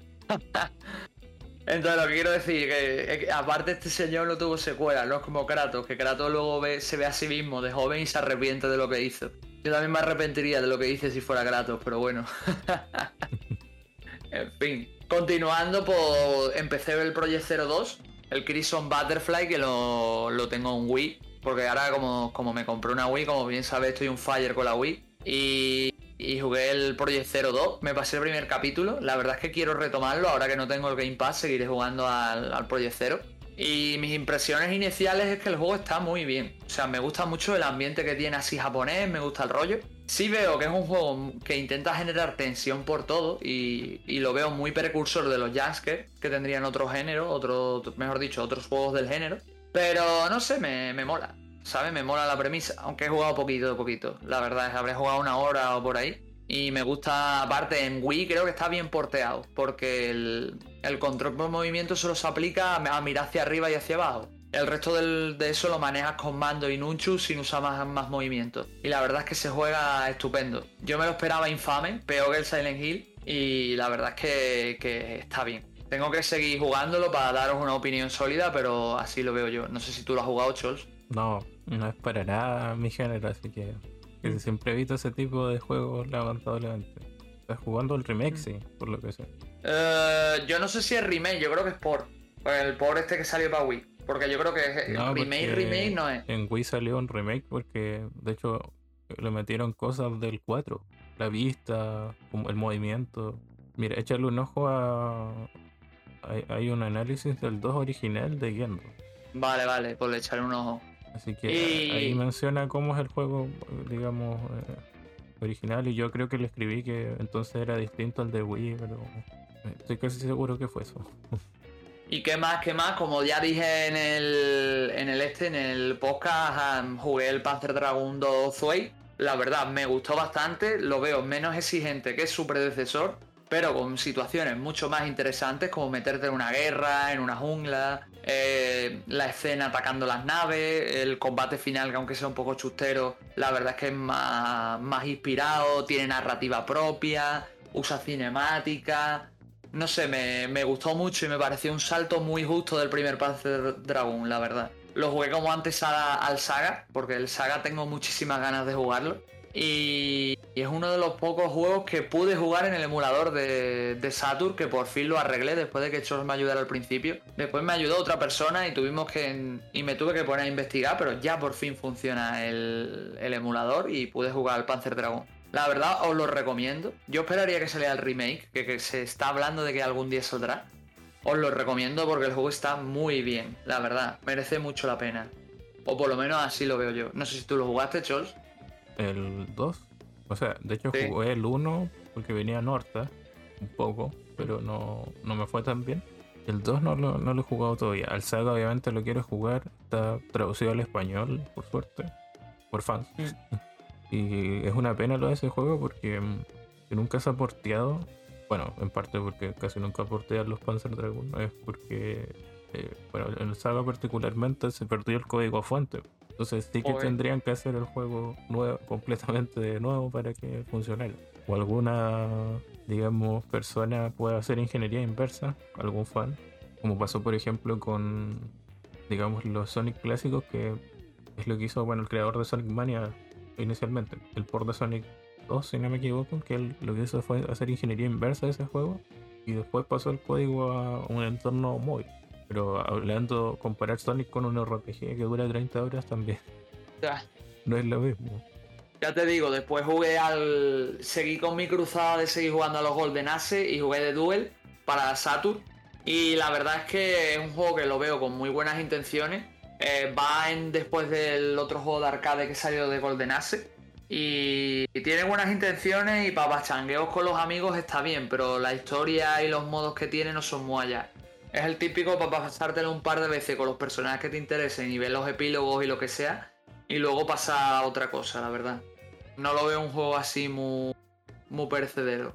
Ah, voy a hacer un pequeño inciso de que se me olvidó en, el episodio anterior. Es me terminé el IF 1.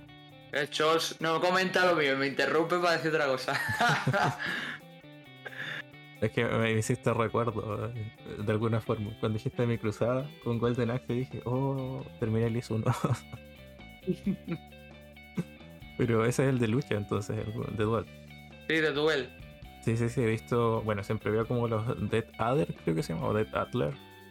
Mm. Me acordaba que había el Mugen, en el Mugen como porteado de ese juego. Pero ya no te deberían quedar muchos títulos de Golden Axe. Me quedan dos realmente. Me queda el de Master System y el de que salió para PS3 y Xbox 360. Así que pinta la cosa bien. no sé qué tan bien, pero. Y eso fue lo que has estado jugando o que algo más. Porque Sí, queda, queda una cosa más y termino, que es el State of Decay, que me pasé hace poco el 2 la verdad, muy continuista del primero. Mete opciones nuevas, mete algún quality of life nuevo y demás, pero en esencia es el más o menos el mismo juego. Yo pensé, por lo que tú, habla, tú y yo hablamos hace tiempo, que el juego no era, era multi, pero no, tío. Al final tiene historia propia y la verdad es que es bastante corto. O sea, creo que en 7-8 horas te lo pasa.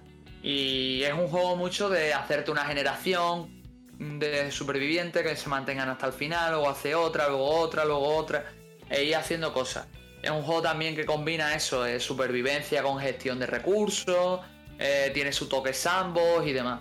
No es mal juego, pero como no tiene historia narrativa per se, la historia que se genera proceduralmente tampoco es muy interesante. Es un juego que, como bien dijo Chol en su momento, se exprime bien multijugador. Es más, tiene un modo de oleadas que lo estuve jugando y la verdad está bastante divertido. Pero lo dicho, no está mal, pero me gustó más el primero porque el primero me pareció más novedad. El segundo me parece más de lo mismo. Y yo te diría que poco más. Si quieres comentar algo y luego hablas de Liz y ya cerramos.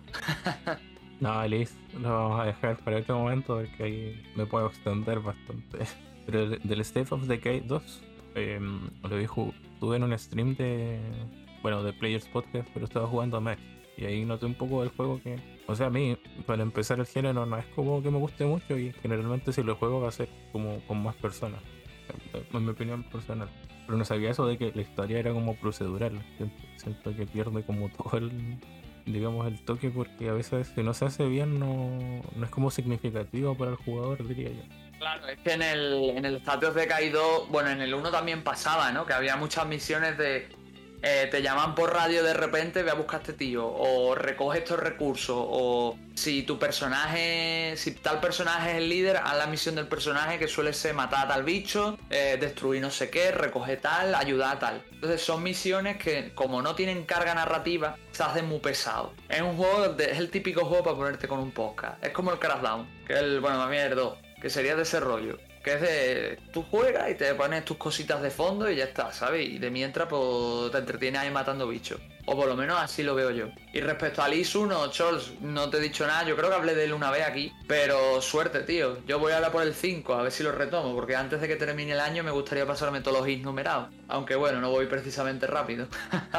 a ver, el único que no, no tiene port a otra consola, mm. el de Super Nintendo, ¿no es cierto? El i5 sí, no tiene por directo y es el, es el precursor supuestamente de i6 o Ad Infelgana y Origins. O sea, la digo mecánicamente. Sí, porque metieron como saltos y cosas así que no, no estaban en los otros. Mm. Yo, bueno, mi idea es ir por el 2 y luego retroceder al Origin. Yo tengo en PC, todos los tengo en PC. Tengo el 1, el 2, los Chronicles Plus. Tengo el Deot, Deot Infelgana Mm. De ahí probablemente me compre el Memories of Z, que es un remake del 4 que salió en 2015. Mm. Y de ahí saltaré al en el que estás tú, el 5 de Super Nintendo. Igual la idea es, es, jugarlo en orden. Tú es que lo, tú estás cogiendo los remakes, chaval. Yo es que estoy jugando los juegos originales. O sea, yo empecé el IS 1 de Famicom. Luego jugué el IS 2 de Famicom. He jugado el IS 3 de Super Nintendo. He jugado el IS 4 de Super Nintendo. Ahora voy a jugar el IS 5 de Super Nintendo. Luego jugaré el, el ARF Omnifesting, que es el 6, que seguramente lo juego en PSP. Luego jugaré el Origins. que, lo jugaré en PS4. El, el 4 de, de qué consola De PC Engine, el Down of Is, ¿no? Sí. Se supone que no es canónico. No. Eh, bueno, no, no es canónico. Entonces, la, luego de, del Origins pienso jugar al 7 y luego al 8 y al 9. Y ya, el, el Oasis Felgana, el Down of East y el Memory of el Z los, los, voy a intentar dejar para el año que viene. Bueno, así para el especial, por último, yo, yo tengo la otra mirada. La mirada actualizada. lo único que puedo decir ah. es que sufrí demasiado contra Dark Pact. Habré, peleado 50 veces hasta que lo maté. Uh, con el I2 te vas a cagar, chaval. Sí, por eso igual me lo, estoy tomando con calma. Mm. Pero vamos, ya te digo, lo bueno que tiene el Lilies 1 y 2 es que los puedes jugar del tirón. Y de verdad deberías jugarlo, no deberías hacer un lazo muy largo. Porque son juegos que prácticamente van seguidos el uno del otro. E incluso las versiones originales de Famicom usan el mismo motor. O sea que son juegos para tú jugártelo uno detrás del otro. Ya si te quieres dar más tranquilidad con los otros Easy, yo te diría eso, yo es que jugué el 1, me lo pasé, y el 2 lo empecé como a la semana siguiente o cosas así, me lo, a las dos semanas y me lo pasé. Es que mi problema con el juego es que mis manos terminan muy mal después de jugar, porque yo juego con mouse y teclado. Hostia, hostia, tío. Así que hay otro nivel de estrés. yo creo que esto ha sido todo, ¿no?